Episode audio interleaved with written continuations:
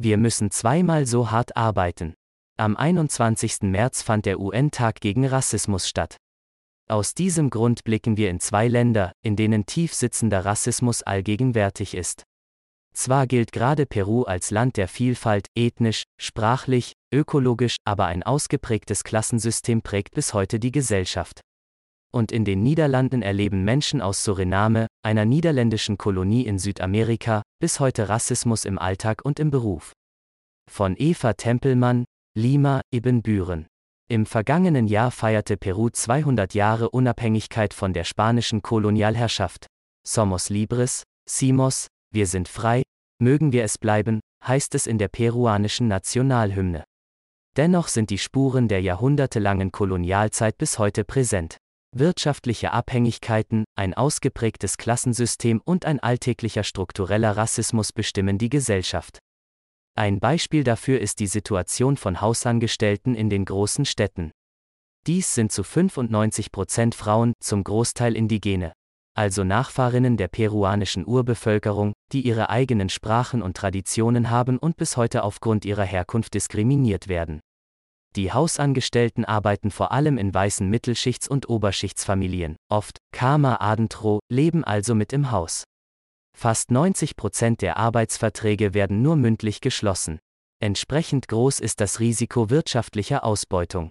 Obdulja Guevara Naire, stellvertretende Leiterin der Gewerkschaft für Hausangestellte in der Region Lima, berichtet von jungen Mädchen, die bis zu 18 Stunden täglich arbeiten mussten oder nicht entlohnt wurden, weil man sie des Diebstahls bezichtigte.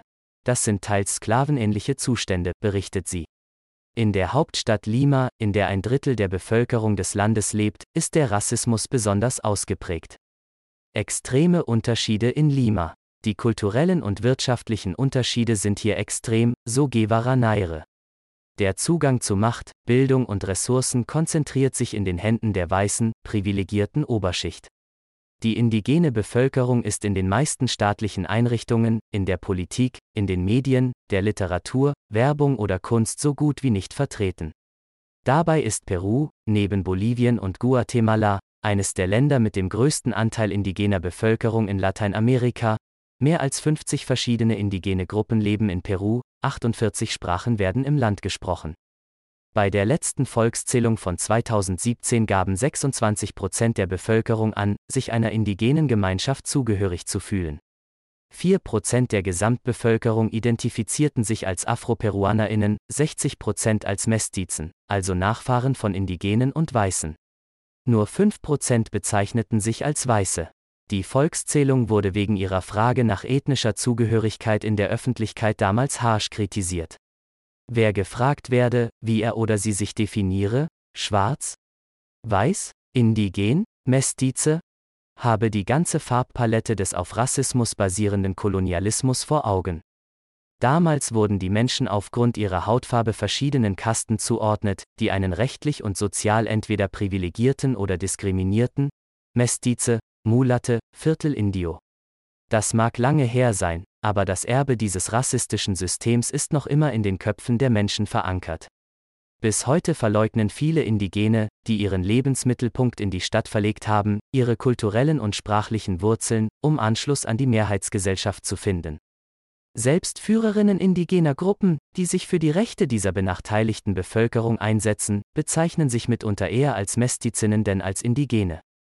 So bleiben sie als Menschen mit besonderen Rechten, sei es in Bezug auf ihre Sprache oder den Umgang mit Land und natürlichen Ressourcen, unsichtbar und werden in der peruanischen Politik weder gehört noch vertreten. Fehlende Anerkennung der indigenen Bevölkerung. Die fehlende politische und kulturelle Anerkennung und Teilhabe der indigenen Bevölkerung in Peru ist eklatant. Das reicht von fehlendem Zugang zu Bildung oder Unterricht in Landessprachen wie Quechua über die Missachtung indigener kollektiver Landrechte bei Bergbauprojekten bis zu immer noch ausstehenden offiziellen Entschuldigungen bei den mehr als 300.000 Betroffenen der Zwangssterilisierungen in den späten 1990er Jahren. Einen Wandel verspricht der neue Präsident Pedro Castillo. Er wurde im Juli 2021 als erster Indigener im höchsten Amt des Landes vereidigt. In seiner Antrittsrede sagte Castillo wörtlich, es ist höchste Zeit, dass wir mit dem Wiederaufbau unserer Institutionen beginnen. Auf der Grundlage von Gerechtigkeit, Gleichheit und Solidarität. ob und wie er dies umsetzen wird, ist noch offen. Die ersten acht Monate seiner Regierungszeit waren geprägt von Machtkämpfen innerhalb seiner Partei, von einem Misstrauensvotum durch die ultrarechte Opposition und einer unklaren Regierungslinie. Dennoch ist Castillos Präsidentschaft für viele Menschen ein Hoffnungsschimmer. Er könnte die Vielfalt des Landes sichtbarer machen. In den nächsten fünf Jahren seiner Amtszeit wird sich zeigen, ob das gelingen wird. Von Sarah Tekat, Amsterdam. Eine Gruppe von sechs Männern schleppt sich voran. Die Rücken sind gebeugt, die Füße schwer. An den Handgelenken und Hälsen sind sie mit schweren Ketten aneinander gefesselt. Diese Bronzefiguren im Amsterdamer Osterpark sind Teil des nationalen Sklavereimonuments. Aber sie sind nicht allein. Auf der linken Seite der Skulptur steht übergroß die Figur einer Frau. Sie hat die Arme in die Luft gerissen, den Rücken durchgedrückt. Sie trägt keine Ketten mehr, denn sie ist endlich frei. An diesem Platz wird jährlich am 1. Juli, dem Tag der offiziellen Beendigung der Sklaverei im Jahr 1863, das Fest Keti Koti gefeiert. Keti Koti ist Srenentongo, eine der Kreolsprachen in Suriname, und bedeutet zerbrochene Kette. Denn die Geschichte der Niederlande ist untrennbar mit Suriname und dem Sklavenhandel verbunden. Auch wenn darüber bis heute immer noch ungern gesprochen wird. Nach Surinames Unabhängigkeit im Jahr 1975 wanderten im selben Jahr 40.000 Menschen in die Niederlande aus. Das waren nach Angaben der Weltbank damals knapp 11 Prozent der Gesamtbevölkerung. Viele von ihnen hatten bereits einen niederländischen Pass, da die heutige Republik Suriname offiziell Teil der Niederlande war. Nach Zahlen des Niederländischen Amtes für Statistik sind 2022 knapp 360.000 Surinamer dauerhaft im Land ansässig. Interessant ist, dass hierbei auch Menschen der zweiten Generation erfasst sind, also diejenigen, die in den Niederlanden geboren sind. Dabei handelt es sich um knapp 183.500 Personen. Das sei typisch niederländisch, sagt Sarita Beineth, deren Eltern und Geschwister in Suriname zur Welt kamen. Sie selbst ist gebürtige Niederländerin. Oft werde vom Staat und auch von der Gesellschaft auf die zweite oder dritte Generation geschaut, wenn die Personen nicht weiß und europäisch genug aussehen. Ich frage mich, ab wann ist man niederländisch? Sich ständig beweisen müssen. Beineth hat ihr ganzes Leben mitbekommen, dass derartige Unterschiede gemacht werden. Meine Eltern hatten eine Firma und haben zu offiziellen Geschäftsterminen immer einen weißen Geschäftspartner mitgenommen, um ernst genommen zu werden. Auch sie selbst habe erlebt, dass sie sich wegen ihres Aussehens doppelt beweisen musste. Zum Beispiel, wenn es um so etwas Simples ging, wie an einem Türsteher vorbeizukommen. Ich musste zeigen, dass ich vertrauenswürdig bin. Das habe ich geschafft, indem ich Witze gemacht habe. Aber das hat mich viel Energie gekostet. Dies wiederholt sich später in ihrem Medizinstudium. Die Menschen sind davon ausgegangen, dass ich die Praktikantin bin, nicht die angehende Ärztin. Ich musste erst beweisen, dass ich mehr kann als die allgemeinen niedrigen Erwartungen. Das fange schon im Schulsystem an, erklärt sie.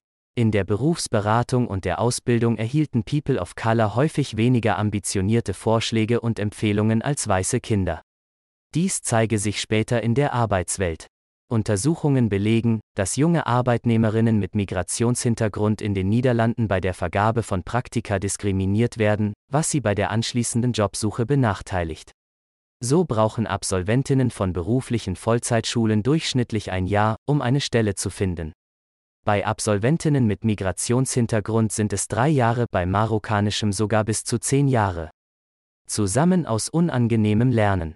Dieses sich beweisen müssen spiegelt auch die Analyse. Wir müssen zweimal so hart arbeiten, vom Surinams Innsbruck Organ und New Urban Collective wieder. Das Amsterdamer Netzwerk für schwarze und POC-Studierende und junge Berufstätige beleuchtet, wie sogenannte Suriname-Niederländerinnen Diskriminierung und Rassismus ausgesetzt sind. Demnach gaben mehr als 70 Prozent der 398 Befragten gaben an, in den vergangenen zwei Jahren bei der Arbeit Diskriminierung und Rassismus erlebt zu haben. 38 Prozent erklärten aber auch, dass diese Erfahrungen sie extra motivieren würden, härter zu arbeiten und sich selbst zu beweisen. Sarita Beineth ist übrigens keine Ärztin geworden, sondern arbeitet mittlerweile als Diversity und Inclusion Coach. Sie gibt Workshops, in denen Teilnehmende sich ihrer Privilegien, ihrer unbewussten Vorurteile und rassistischer Strukturen bewusst werden sollen.